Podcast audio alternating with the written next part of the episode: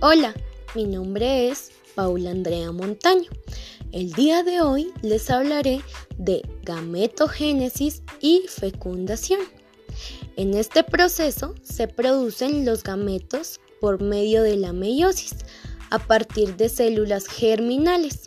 Según Cerna, en el año 2011, en su libro expone que las células germinales experimentan cambios cromosómicos y morfológicos en preparación para la fecundación.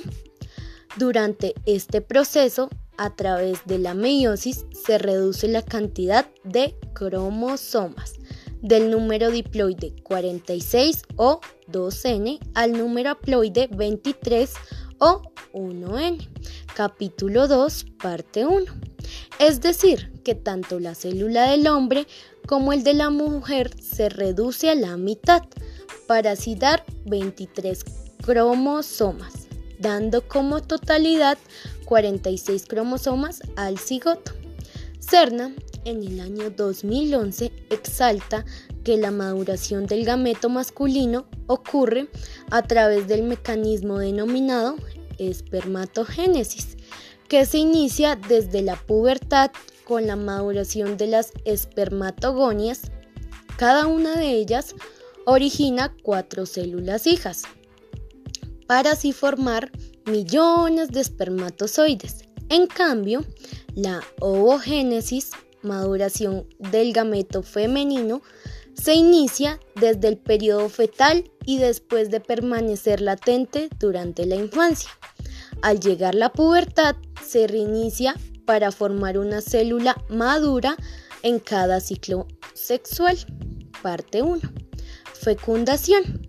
Interpretando el concepto de Cerna en el año 2011, en el que sugiere que la fecundación es la unión del espermatozoide con un ovocito secundario se lleva a cabo en la ampolla de la trompa de falopio a través de diversos procesos que permiten la fusión entre ambos gametos. Previo a esto se requieren cambios en el espermatozoide como es la capacitación y la reacción acrosómica. Durante este proceso, la cabeza del espermatozoide pierde su cubierta de proteínas, se modifica la permeabilidad de la membrana plasmática a los electrolitos de calcio y potasio. Esto le confiere la capacidad de responder a estímulos externos. Capítulo 5, parte 1. La fecundación comienza desde el momento de la penetración.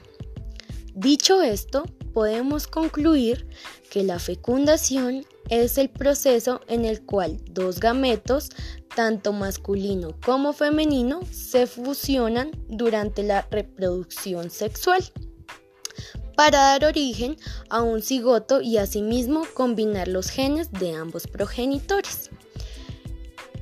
Bibliografía por López Serna, 2011, Biología del Desarrollo, primera edición.